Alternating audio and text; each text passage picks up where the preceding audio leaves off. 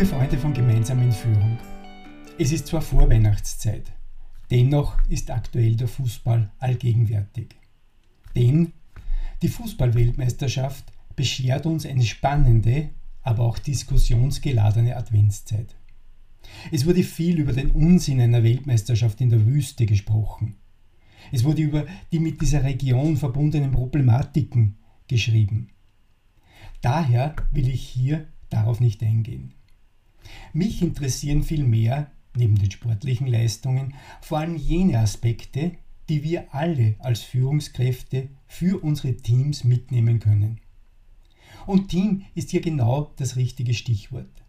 Denn die Vorrundenspiele haben es wieder einmal in aller Deutlichkeit zum Ausdruck gebracht. Erfolge sind nur über die gemeinsame Leistung im Team möglich.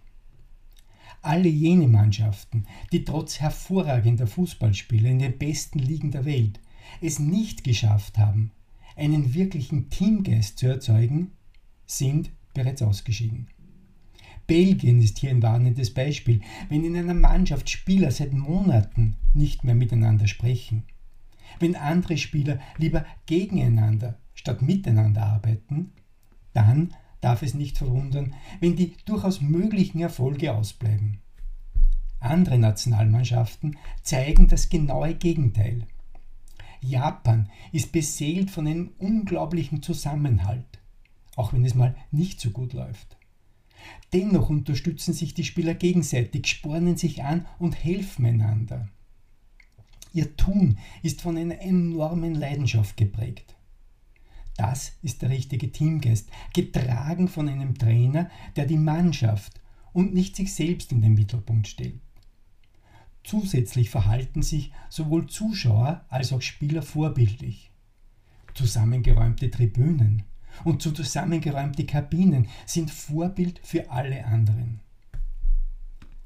Es ist daher für jede Führungskraft, auch im Business, und hier egal auf welcher Unternehmensebene, entscheidend wichtig, ebenfalls dieses Klima im Team zu erzeugen. Ein Klima, in dem die Spieler einander vertrauen, sich unterstützen und anspornen, um für die Kunden, für das eigene Team und für das Unternehmen die bestmögliche Leistung zu erzielen. Der Trainer der argentinischen Nationalmannschaft hat nach dem Sieg gegen Mexiko ein bemerkenswertes Interview gegeben. Er sagte dabei, wichtiger als Gewinnen ist, dass man das, was man macht, bestmöglich macht. Er spricht dabei von Exzellenz, Exzellenz in dem, was man tut. Und dieser Satz ist gerade in einer Welt, wo es scheinbar nur um Erfolg und um sonst nichts anderes geht, enorm wohltuend. Diese von Lionel Scaloni angesprochene Exzellenz sollte sowohl im Fußball als auch bei uns im Business die oberste Maxime sein. Der Erfolg ist nicht immer sicher, er ist von so vielen anderen Faktoren abhängig. Aber ob man sein Bestes, seine bestmögliche Leistung gebracht hat, das kann jeder für sich selbst beurteilen.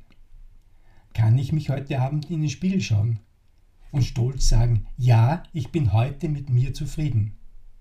Und morgen dann wieder. Ein kleines Stück besser. Diese Einstellung im Team zu verankern und zu leben, das ist Aufgabe von uns allen, nämlich von uns Führungskräfte. Und wir müssen dabei Vorbild sein und uns ebenfalls als Erste am Abend in den Spiegel schauen können. Dann werden wir mit unseren Teams erfolgreich sein. Und ihr werdet eure Ziele mit euren Teams erreichen. Teamwork makes the dream work. Liebe Freunde, ich wünsche euch weiterhin einen schönen Advent. Euer